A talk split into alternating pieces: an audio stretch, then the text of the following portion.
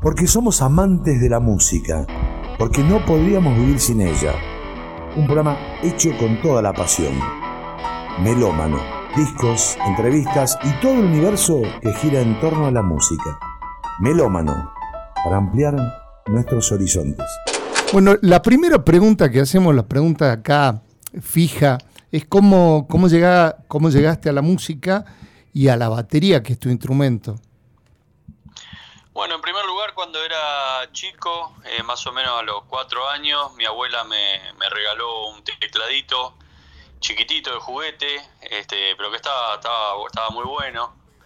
Eh, y automáticamente ya a esa edad empecé a sacar todas las propagandas de la tele. Entonces, bueno, con, con los meses arranqué a estudiar piano, piano clásico con una gran maestra. Y así estuve hasta más o menos los 12, 13 años. Después ahí, cuando arranqué con la secundaria, dejé el piano y, bueno, empecé a hacer vida de secundario, ¿no? Jugar al fútbol, escuchar rock, eh, otro plan. Hasta que mm, un día me, me, bueno, empecé a ir a ver a River, empecé a ir a la cancha y empecé a, a ver lo de la hinchada, los bombos, los platillos, este, ese movimiento social que tanto me cautivó y, bueno, empecé a hacer ritmo por todos lados, en la casa, en la mesa, en, la cocina, en cualquier lado. Y hasta que un día veo un solo de batería y me doy cuenta que estaban todos los instrumentos, todo el bombo, el tambor, los platillos de la murga en, un solo instrumento y me volví loco. Ahí empecé a estudiar batería y ya desde la primera clase me, me volví loco, me apasioné y tuve la suerte de tener un gran maestro. Perfecto. Eh, con respecto a. Vos, vos venís de una, de una familia musical, pero ¿E-, ¿Ese, ¿Ese fue tu primer recuerdo musical o anterior, anterior a esta, a, esta batucada, digamos? ¿Hubo antes eh, eh, algún otro recuerdo musical fuerte en tu vida? O, bueno, antes del... Sí, sí, te, iba a ibanar una película, una película, una pregunta que está ahí pegadita, ¿no? Que es como, eh, como en esta familia musical se, se vivía la escucha musical, ¿no? Cómo se hicieran de, poner vinilos y de, con, la radio, si, si, había un momento en que la familia se sentaba para escuchar música, ¿cómo, era la familia Piazzolla con la música? Mira, tuve la suerte de que, de que en mi casa, este, bueno, mi papá es pianista y, y tocaba con mi abuelo cuando yo era muy chiquito, entonces pude ver ensayos, conciertos, ya de muy chiquito iba a un, montón de conciertos y eso siempre fue así, mi abuelo siempre me llevó a los conciertos, en casa se escuchaba mucha música, no es que nos sentábamos a escuchar música, pero sí se escuchaba de fondo música muy copada, ¿viste? Bossa Nova, el disco Ellis y Tom de Elis Regina y Tom Jobim, que, que está la, la versión de Aguas de Marzo increíble este, Art Tatum, que es un pianista de jazz, este, música clásica, se escuchaba muchos discos de mi abuelo también, este, así que la verdad que esa es la música de recuerdo y después eh, mucho jazz, este, viendo las películas de los fines de semana de Jerry Lewis este, y toda esa gente, ¿no? Que, había una música espectacular. Bueno, y vos, vos contabas que, que, bueno, en la adolescencia comienza comienzan los deportes, sé que también fuera del fútbol también jugaste un poco a rugby, que, venía la cancha, que venían otras cosas. Termina la secundaria y comienza la universidad. ¿Nos podés contar esa anécdota sobre, sobre tus primeros días de clase, si mal no recuerdo, en la carrera de marketing? Sí, no hubo días. Fue la primera clase el primer día. Eh, o sea, prácticamente no hubo universidad. Creo que estuve, duré en la clase 20 minutos y me fui. El tipo arrancó diciéndonos que teníamos que leer para el día siguiente el cronista comercial y el ámbito financiero y me paré y me fui. Y me fui y mm, decidido a, a dedicarme plenamente a la música. Lo que pasa es que yo fui a la universidad porque la mitad de mi familia estaba como muy asustada de que yo siga con la música, porque mi papá no le había ido bien, y a mi abuelo los últimos cinco años de su vida pudo disfrutar de una estabilidad económica, entonces bueno, mi mamá estaba aterrorizada, me decía, bueno, pero es otra, un plan B, me decía, como para tener una herramienta. Entonces bueno, fui, y le di el gusto y, bueno, pero en 25 minutos me fui. Y me fui al restaurante que tenía mi viejo, que bueno, se tuvo que poner un restaurante, este, y le dije que no iba, no iba a ir a la facultad, no, no, era para mí, rompió todas las hojas y justo estaba mi abuelo ahí presente y me dice, grande, pibe, sé músico, sé pobre, pero sé feliz. Estuvo bueno, fue un momento, un momento lindo, sí. Eh, como, como para, para ir cerrando esta, esta primera parte que, que siempre por ahí eh, creo que, que es la, la, que más, más, más habla, pero no, tu vida no es únicamente ser el hijo de Daniel o, o el nieto de Astor, más allá de toda la importancia y de lo que significa, ¿no? lo que te quería preguntar es, dos recuerdos que vos cerré los ojos y que esto de mi abuelo no me olvido más, que no tiene precisamente por qué ser musical, ¿no?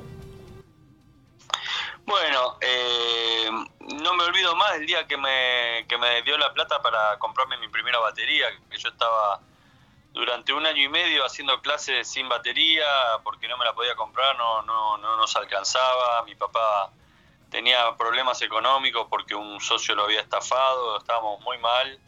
Y bueno, yo estaba muy manija practicando seis horas de batería por día sin batería. Me armaba las guías telefónicas, las carpetas de la escuela, unas latas, cualquier cosa para poder rendir en la lección. Este, y bueno, y mi abuelo se enteró de esto, me, invitó a la casa a tomar el té y, me acuerdo que me llevó al cuarto donde él componía con su piano Stanway en marrón y sacó un sobre y me dijo, toma, para que te compre la batería. Y bueno, fue la verdad que un, una sorpresa tremenda para mí y también, eh, bueno, eh, eh, fue muy lindo y muy importante como que haya sido también él, ¿no? Eh, fue como una, una bendición, este, una palmadita en la espalda, como cuando me dijo un par de años después de eso, me dijo, Gran, eh, grande pibe, ese músico, sé pobre, pero sé feliz, ¿no? Siempre, siempre mensajes de aliento. Claro, esa es la primera. ¿Y la segunda? Y la segunda, Mira, recuerdo escuchar discos de Keith Jarrett en el departamento de él y él dándome consejos, este, recomendándome escuchar mucho jazz, estudiar con los mejores maestros, tocar siempre músicas de vanguardia, este, charlas así muy lindas y bueno, también te puedo nombrar eh, cuando fuimos juntos en el auto este, al mítico concierto del Teatro Corona del 83. Ajá. Hay, hay varias cosas, varios momentos. Bueno, y ahí surgen los primeros grupos, después de, todo esto, de, este Pipi Piazzola tocando 6, 8 horas por día, surgen los primeros grupos. ¿Cómo, fue eso, Pipi, esas vivencias al principio, no? Bueno, al principio tocaba, tocaba rock, este, me acuerdo que debuté musicalmente en un departamento, en un séptimo piso, en el cumpleaños de una tía abuela de, del cantante. Y me acuerdo el miedo que tenía por salir a tocar. Imagínate en un departamento. un miedo total. Y después, bueno, empezamos a tocar en algunos bares, algunos festivales de rock de escuela secundaria. Y bueno, después este, yo me, me agarró la, la obsesión por ser un músico profesional. Eh, eh, yo quería estar muy preparado, yo quería leer partituras a primera vista, quería poder reemplazar a un baterista sin ensayo, eh, quería tener esa habilidad, ¿no? Que era la habilidad que tenían mis ídolos este, y que tienen mis ídolos, ¿no? Este, entonces me fui a estudiar, mi papá hipotecó el departamento pidió un préstamo y me fui a estudiar a, Los Ángeles un año, que ahí, bueno, en esa escuela que yo fui te enseñaba mucho esto de, de, aprender a leer partituras y del dominio de todos los estilos, porque para, para leer una partitura vos no podés estar pensando en qué estilo está tocando, si va la mano izquierda acá, el bombo, vos ya tenés que tener resuelto eso. Sí, sí, sí. Eh, antes de leer una partitura tenés que tener conocimiento de un montón de estilos, porque tal vez la partitura te dice eh, jazz o, vals o samba brasilero, lo que sea, y vos tenés que arrancar en forma automática, sin pensar, para poder leer, ¿no? Porque son un montón de compases vacíos lo que tenés que leer. El groove, el ritmo lo armás vos. Claro. Entonces es todo, todo una cosa de oficio. Y bueno, me fui y ya cuando llegué acá, este, ya al toque le tuve que hacer unos reemplazos al zurdo Reusner en, en el Festival OTI de la Canción, en, en, la TV pública, en ATC en esa época, que era, vos te aprendías los temas en el corte y cuando terminaba el corte los tenías que tocar en vivo para toda Latinoamérica. O sea que era, era como, sí, te ponían a prueba de, de todo lo que vos habías estado estudiando durante ese año en Los Ángeles. Justito. Terrible, terrible, imagínate, qué presión, ¿no? Pero bueno, la verdad que me fue muy bien.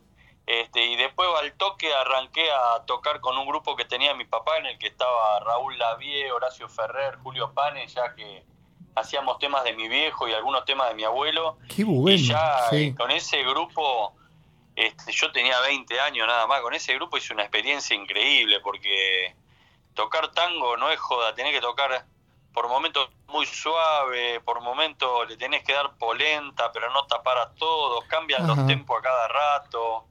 Es, es difícil, ¿viste? Y bueno, me dio mucha experiencia eso, la verdad. Buenísimo. ¿Cómo surge Scalandrum? Y Scalandrum surge en el año 99.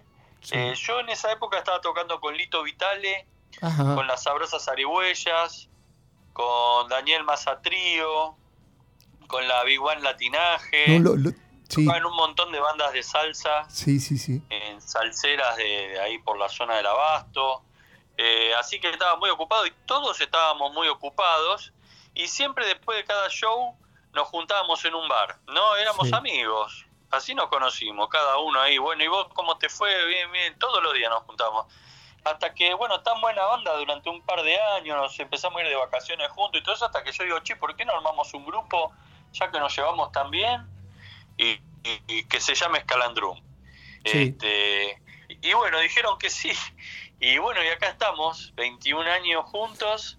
Yo creo que el grupo duró mucho porque ya nos conocíamos de antes, ya sabíamos que nos llevábamos bien de antes, ¿viste? Bárbaro. ¿Los querés presentar? ¿Los querés presentar, por favor, para, para los oyentes? Sí, tal vez si yo armaba el grupo eligiéndolo a, los músicos con el dedo, tal vez después primera gira nos terminamos matando a trompada porque nos llevábamos mal, ¿viste?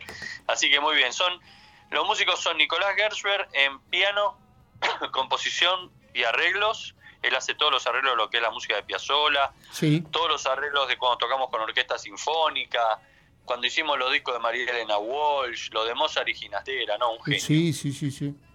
Después está Mariano Sibori en contrabajo, eh, Martín Pantire en clarinete bajo, eh, Gustavo Muso saxo alto y soprano y Damián Fogiel en saxo tenor. Y yo en batería. Ahí te hago una preguntita con, con el tema de los clarinete y los dos saxofonistas.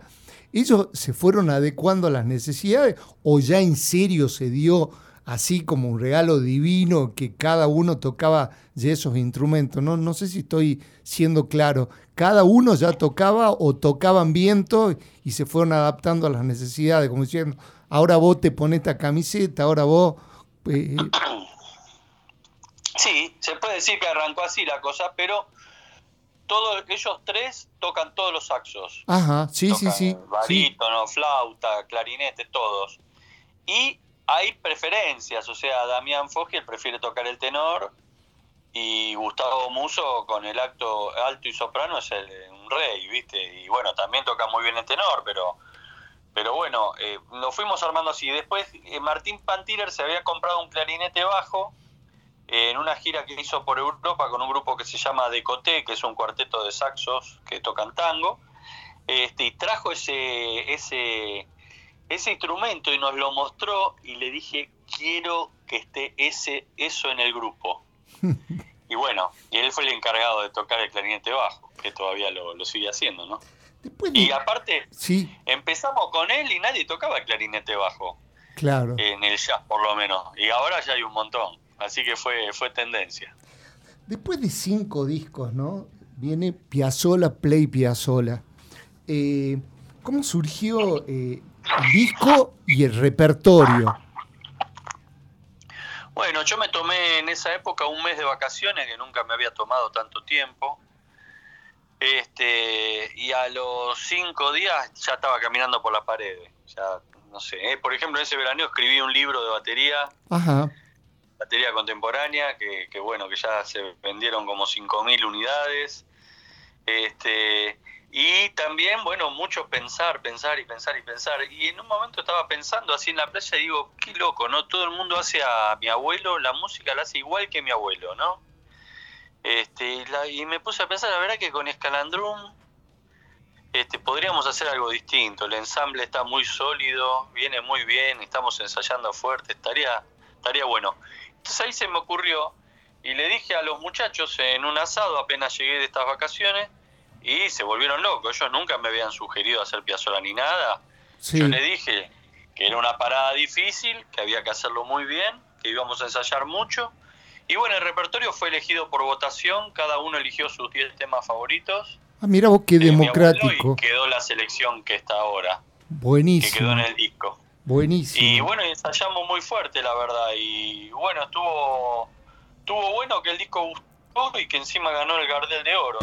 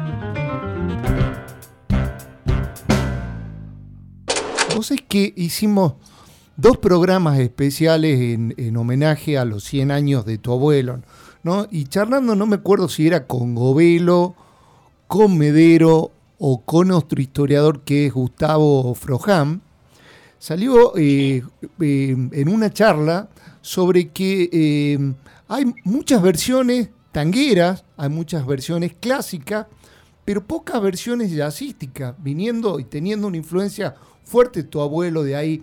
¿Crees que también gran parte del éxito de este disco increíble que hicieron con el sexteto se deba también a eso?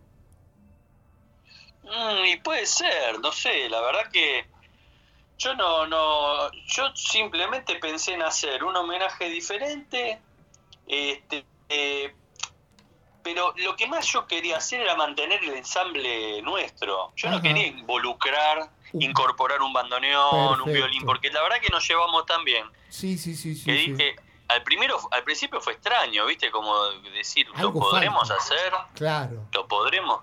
O sea, los tres vientos van a poder hacer sí. los ocho dedos que está tocando mi abuelo en el bandoneón. Sí. O sea, no es, no es fácil, ¿no? Y, pero bueno, este, se dio así. Fue, fue un deseo, la verdad que ni me había cerciorado de si en el jazz lo hacían o no. Yo simplemente sentí que todo el mundo lo hacía igual que él. Y sentí que mi abuelo eh, le gustaba mucho cuando su música la hacían diferente, porque cuando la hacían igual que él, él, él sentía que para eso estaba él. Claro. Cuando terminan el disco, ¿no?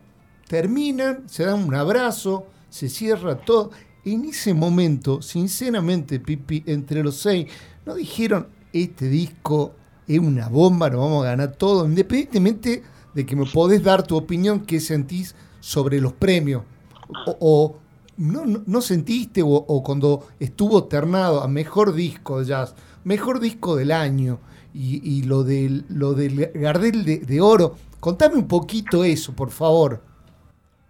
No, cuando terminamos de grabar el disco, eh, simplemente mi sensación era ojalá que guste y que no me prendan fuego. Esa era mi sensación.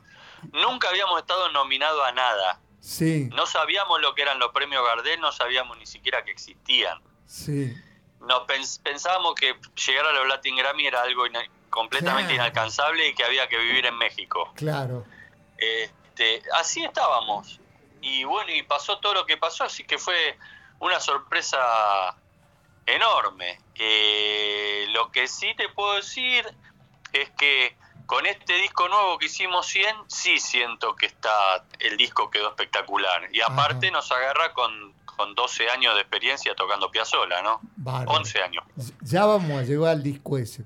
Pero es un disco que, vos lo mencionaste y me gustaría muchísimo que nos cuentes que vamos, vamos a ir viendo los discos que por ahí todos los discos son hermosos y cada uno tiene su color, para decir de alguna manera, ¿no?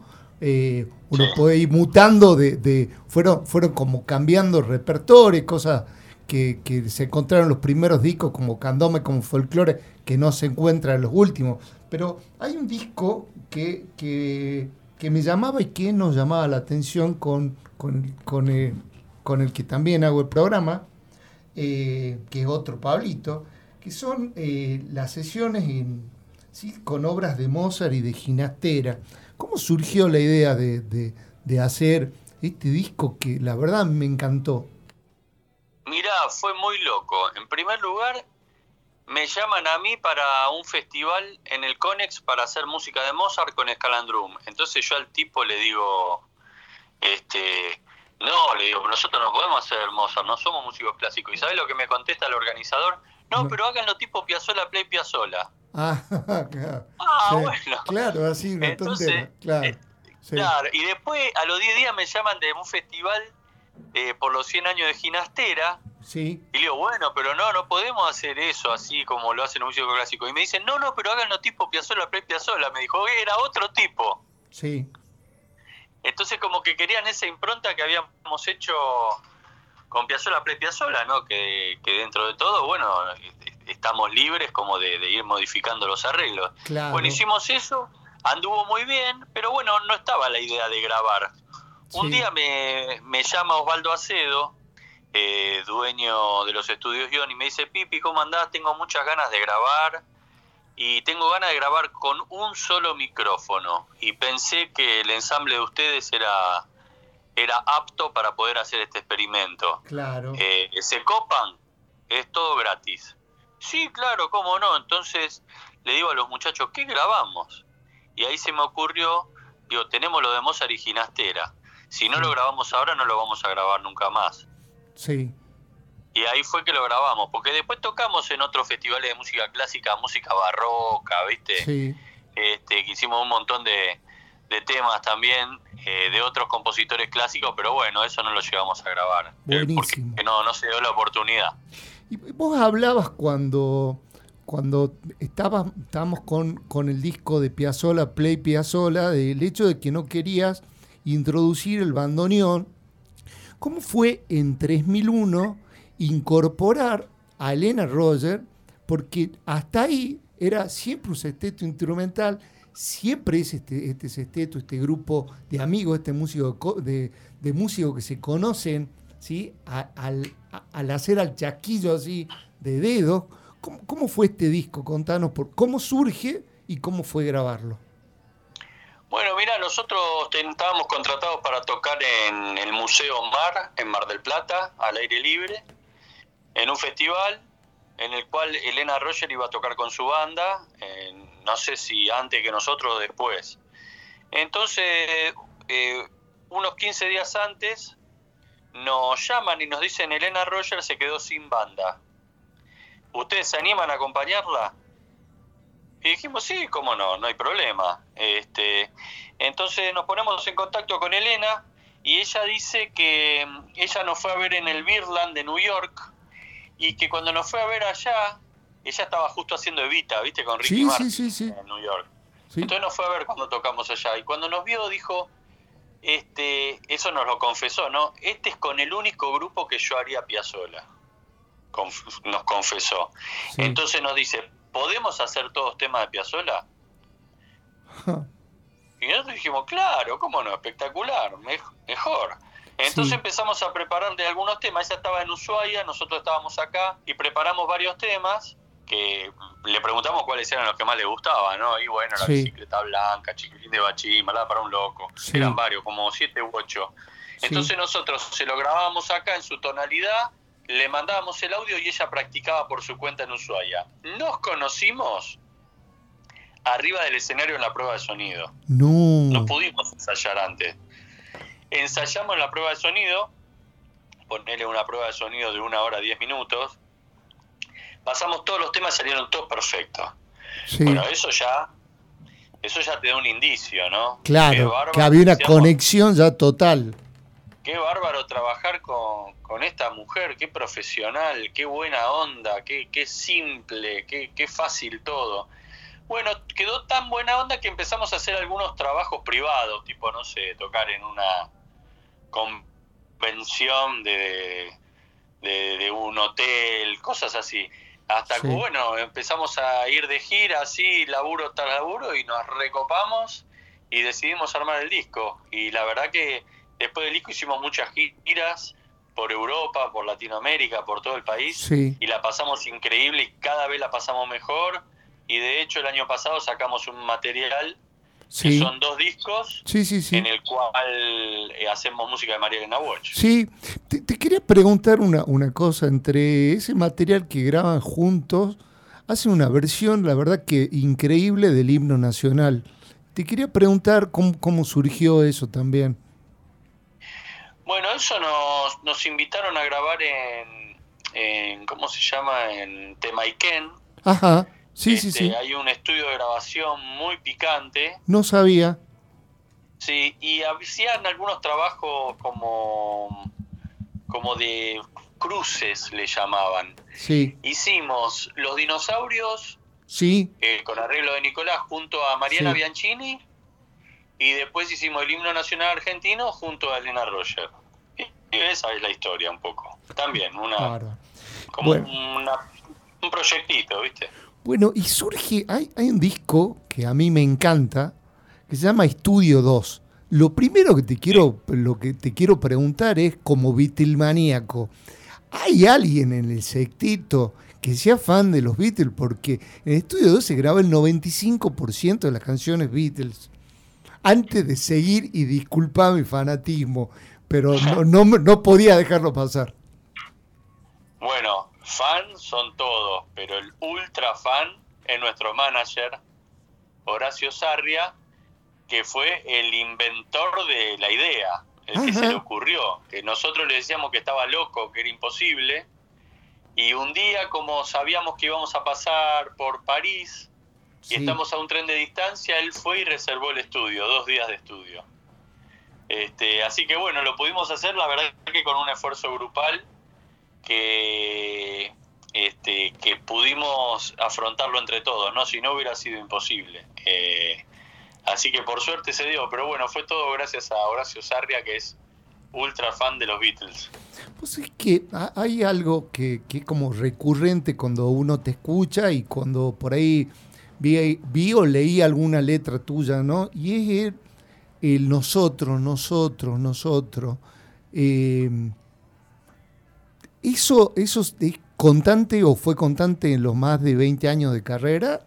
Ese, ese que no hay una figurita, que no hay nadie que brille más que otro, que, que te siento un, un, tipo como que no, no chapea en ningún momento. Por eso quizá mi explicación del, principio de decirte es una nota hacia vos que más allá de, tener un apellido que ya vamos a hablar un ratito sobre eso, eh, ¿vos lo vivías así? ¿Cómo, cómo es la, la interna de Scalandrum? No, eh, yo nunca me dijeron lo que vos me dijiste recién, o sea que digo nosotros, nosotros a cada rato, nunca No, me he dado cuenta. com- lo- que se entienda bien como positivo, te estoy diciendo, ¿no? Sí, sí, claro, claro, sí lo entiendo, claro, Sí. claro. Este, pero bueno, Escalandru me son como como mis hermanos, ¿viste? O sea, hay un un nivel de, de, de relación y de amistad muy importante, o sea, realmente nadie se quiere poner por encima del otro, jamás, ni, ni lastimar al otro. Es un grupo, ¿viste? Y a mí lo que me gusta de, de, de los grupos es que cuando después tenés los logros, podés festejar con alguien y no Ah. solo en un bar. Buenísimo. Así que la verdad que a mí me copa mucho, prácticamente en todos los grupos que estoy, a pesar de que algunos son solistas, Vamos este, ya tienen muchos años de Sí. permanencia, ¿no? Impresionante. Siempre me gusta moverme en tipos Sí. de grupos así. Ya vamos a hablar de eso, así que no, no, no me adelanté la pelota, te iba a decir, sé que sos futbolero, que de eso también vamos a hablar. Pero vamos a poner en el último disco, ¿no? Escaladrum 100, Sí. eh, centenario de, de, de- de tu abuelo. Contanos un poco cómo fue proyectado, eh, qué expectativa tenés, o qué, ti- qué expectativas tienen ustedes con respecto al disco. Bueno, en primer lugar, este, eh, la mitad fue grabado en Abbey Road, porque Sí. cuando nosotros fuimos a grabar Estudio 2, reservamos dos días.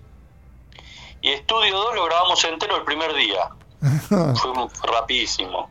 Sí. Entonces nos sobraba el segundo día Ajá. y nos queríamos matar. Dije, uy, ¿ahora qué hacemos? Entonces le digo a los muchachos, bueno, grabemos todos los temas de mi abuelo que no hayamos grabado aún.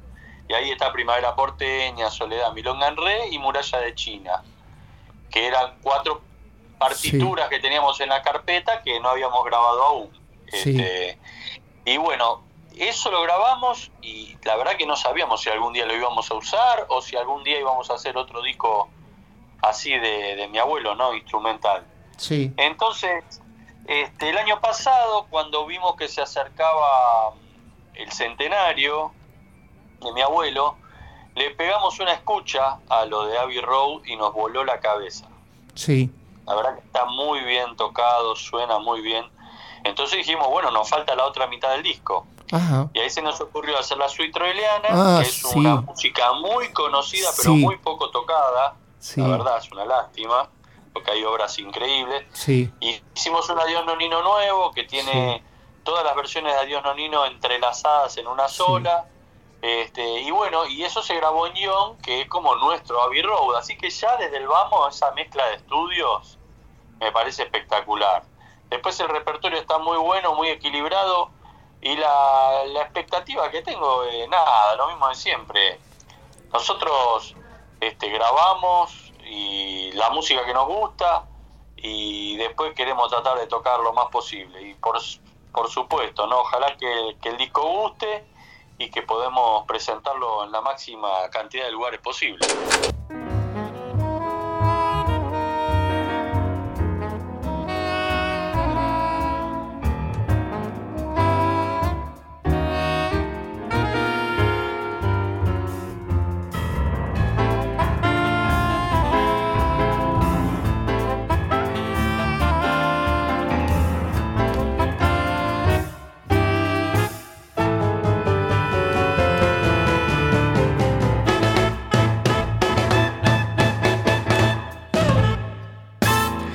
Hacer una pregunta. Con Escalandrón viajaste por, por todos lados y estuviste en los festivales más importantes y, tocaste también con muchos músicos reconocidos, muy reconocidos. En algún momento, ¿sí? ¿Alguno te, te- te llamó la atención llamándote aparte o teniendo una actitud como diciendo, sí, eh, que se te acerque, no sé, o una vivencia que sea por, por tu apellido, o sea, como decir, sí, pero qué loco estoy tocando acá, o se me acercó tal. No sé si estoy siendo claro, Pipi, o cómo te voy Sí, orientando la, la pregunta. Algo que a vos te sorprenda, vos decís, no, loco, estoy en tal lugar eh, y, y me sorprendo con esto. Y mira, la verdad que no, no sé. No sé, la verdad que este, cuando toco en festivales de jazz, así, siempre, ¿no? Se acercan eh, los músicos, pero más que nada por, por mi performance en primer lugar y después medio que se enteran que soy eh, Piazzola. No es que no es que lo digo de agrandado, pero por lo de la performance, ¿no? Pero pero bueno, la verdad que, que siempre he tenido gente que se ha acercado, músicos grosos, hasta ídolos míos para una vez me vino a ver Billy Coban. Ajá. Este, y ni sabía que era Piazzola, ¿viste? Y la verdad que bueno, buena buena onda. Lo que sí te puedo decir es que, que bueno, que he tocado con, con monstruos como Paquito de Rivera, por ejemplo, Miguel Zenón, Aaron Goldberg, este, Mike Mossman, la Afro Latin Jazz Big Band del Lincoln Center. Sí. Este, he comido hamburguesa con Joe Lovano y Winton Marsalis después de un show que toqué en New York con, con la Big Afro Latin Jazz Big Band en el Lincoln Center. O sea, este, muchas, muchas vivencias muy lindas, ¿no? Tocar con Paquito es una experiencia sublime.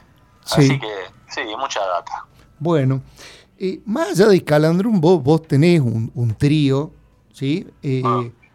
Pero también, también tocas con la Fernández 4. Contanos un poquito sobre estos proyectos en paralelo. Sí, estoy con un montón, la verdad.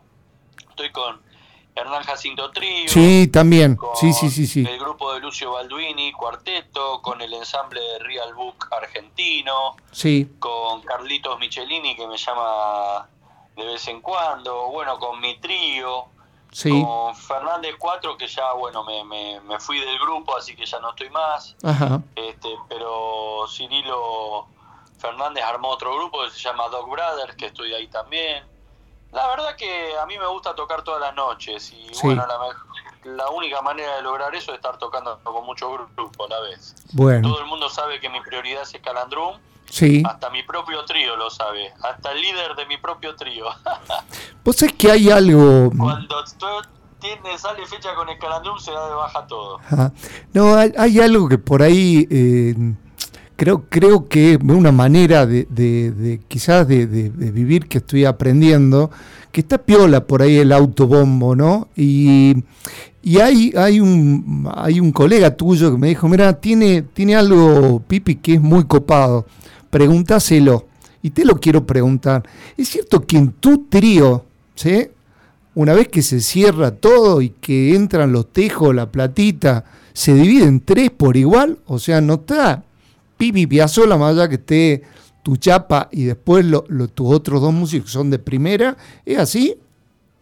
Sí, aunque tengamos que repartir 10 millones de dólares, parte igual es para todos. Mira vos, y en Calandrum es igual. Ajá. Y en todos los grupos en los que toco pretendo que sea igual. Perfecto. Porque yo no toco música pop, tocamos jazz que la remamos todos. Eh, me parece injusto que un líder yacero se lleve más plata que los demás. Buenísimo. la verdad que es un gran esfuerzo ir a tocar, ensayar, aprenderse los temas. Por más que no los tengas que componer, este, al compositor, este, si le tocas bien los temas, los temas se van a escuchar más lindos. Pero bueno, es mi filosofía y no estoy en contra de las otras, pero si estoy yo, espero que todos cobremos igual siempre. Perfecto.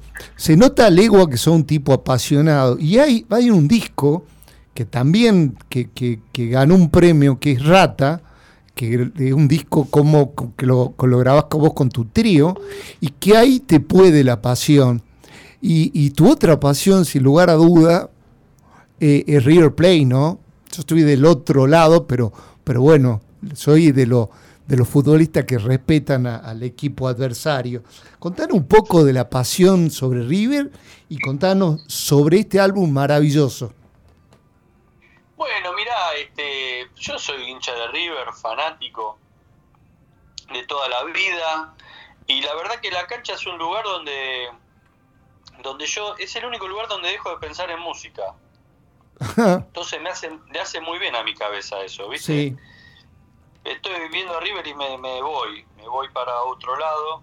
Y tengo otros amigos que tal vez no, saben nada de música y está copado, ¿no? Eh, no siempre hablar de, de, las mismas cosas, ahí hablo de otras cosas, este, me encanta, me encanta la cancha y bueno, siempre que compongo un tema se lo dedico a alguien, le he hecho tema a mi mujer, a mi hija, a mi tu hija, Morenita, ¿no? A Morena. Samba para Morenita, ah, sí, sí.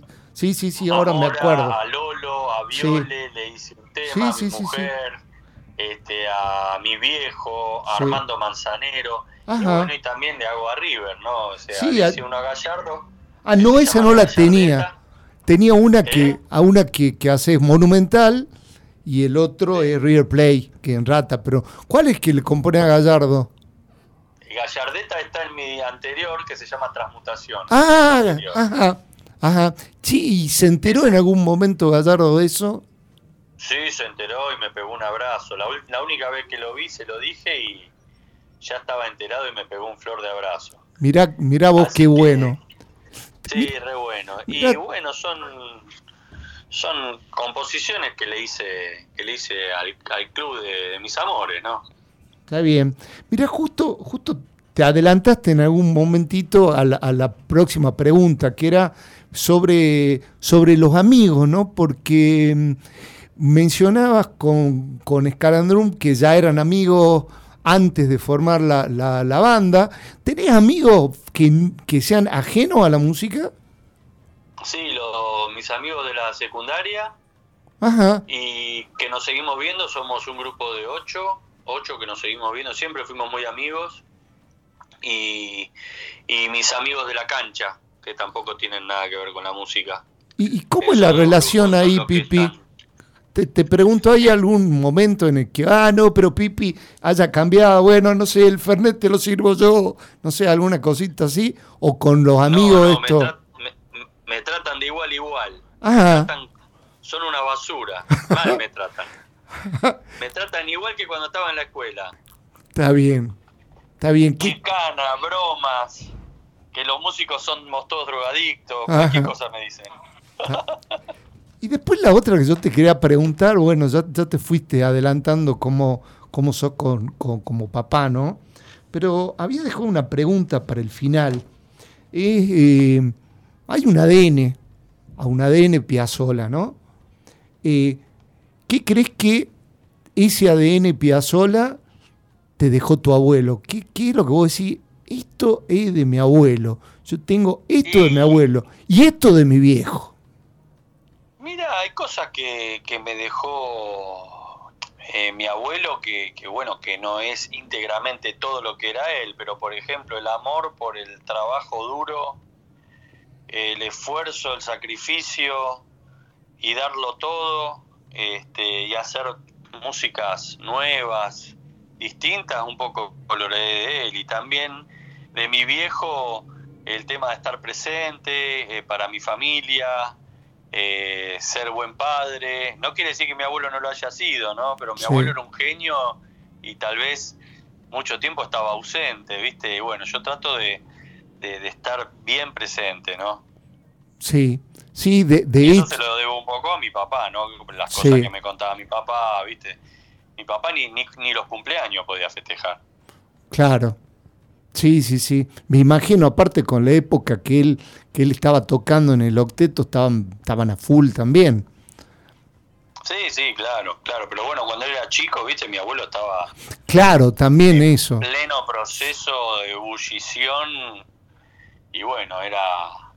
En, esa, en, esa, en su hogar había que, que estar tranquilo, viste, con un clima más tranquilo. Buenísimo. Pipi, te quiero agradecer muchísimo el tiempo, ¿sí? Eh, en habernos dado, no solo, no solo haber hecho vivir un montón de, cosas de, que ya, lo vamos a, ya le vamos a poner música de alguna manera para, para el programa, sino también tu, generosidad como persona y haberte conocido desde otra faceta.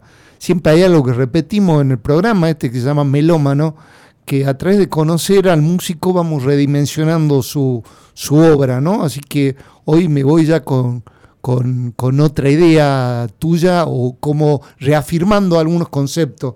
Así que te lo quiero agradecer, Pipi, de corazón. Y bueno, esperamos que una vez que pase esto, tenerte acá con Escalandruno, con el trío. Bueno, ojalá. Ojalá y bueno, agradecido por la nota, estuvo muy buena y bueno, saludo a todos los oyentes. Este, el programa está buenísimo. Así que bueno, te mando un gran abrazo. Bueno, muchísimas gracias, Pipi. Que estés bien.